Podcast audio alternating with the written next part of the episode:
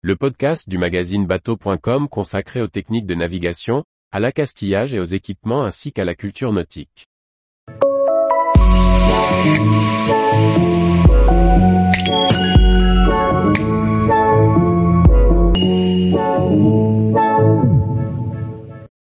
Comment les musées de la marine ont séduit les visiteurs en 2022 Par Briag Merlet. Le musée national de la marine, ce n'est pas que celui de Paris. Les cinq sites du littoral ont attiré les foules en 2022, témoignant de l'attrait de la mer pour le grand public en vacances en France. Le musée national de la marine dispose de six sites. Si celui de Paris est le plus connu, il existe cinq autres sites sur le littoral, à Brest, Port-Louis, Rochefort, qui en compte deux et Toulon. Alors que le musée de la capitale était fermé toute l'année, les musées de la côte ont attiré 258 550 visiteurs en 2022. La hausse est de 42% par rapport à 2021, et proche de 2019, dernière année pré-Covid. Plus de 100 000 visiteurs ont parcouru les salles d'exposition pendant l'été 2022 et les vacances scolaires ont profité du report général des congés des Français dans l'Hexagone, avec un nombre de visiteurs supérieur à 2019. Le Musée national de la marine dispose de deux antennes en Bretagne. Le château de Brest, avec une exposition voyage en terres australes.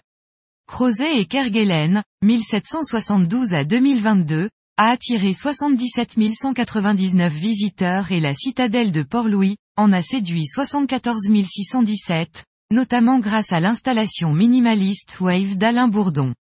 Sur l'Atlantique, Rochefort et ses deux sites ont été visités par 41 313 visiteurs. L'école de médecine navale, fêtait en 2022 ses 300 ans.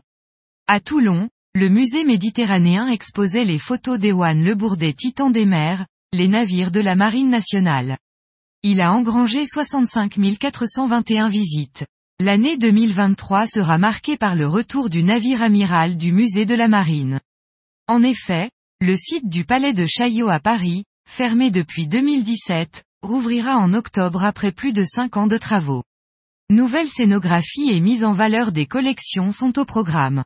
En attendant, les différents sites du littoral ne manquent pas de programme pour 2023, avec notamment, à Brest, du 16 juin au 3 mars 2024, l'exposition plongée, contre-plongée, les sous-marins dans l'objectif à Port-Louis, du 10 mai au 31 décembre, la présentation des travaux des élèves de l'École européenne supérieure d'art de Bretagne, EESAB, à Rochefort, du 12 juillet au 31 décembre sur le site de l'hôtel de Cheusse, L'exposition Pierre Loti et Gustave Viau, deux frères unis par la mer, à l'occasion du centenaire de la disparition de Pierre Loti à Toulon, de juin à décembre, l'exposition Penser l'armement de demain, la DGA, une histoire d'avenir, consacrée à la Direction générale de l'armement dans l'ère toulonnaise.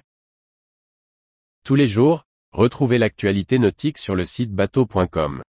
Et n'oubliez pas de laisser 5 étoiles sur votre logiciel de podcast.